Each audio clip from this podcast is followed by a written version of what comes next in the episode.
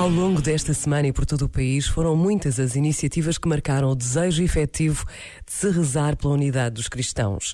Vigílias de oração, momentos de encontro e partilha uniram e unem todos aqueles que encontrem em Cristo o sentido das suas vidas. Por vezes, basta a pausa de um minuto para pressentirmos a importância da unidade na fé que se professa. Pensa nisto e boa noite. Este momento está disponível em podcast no site e na app.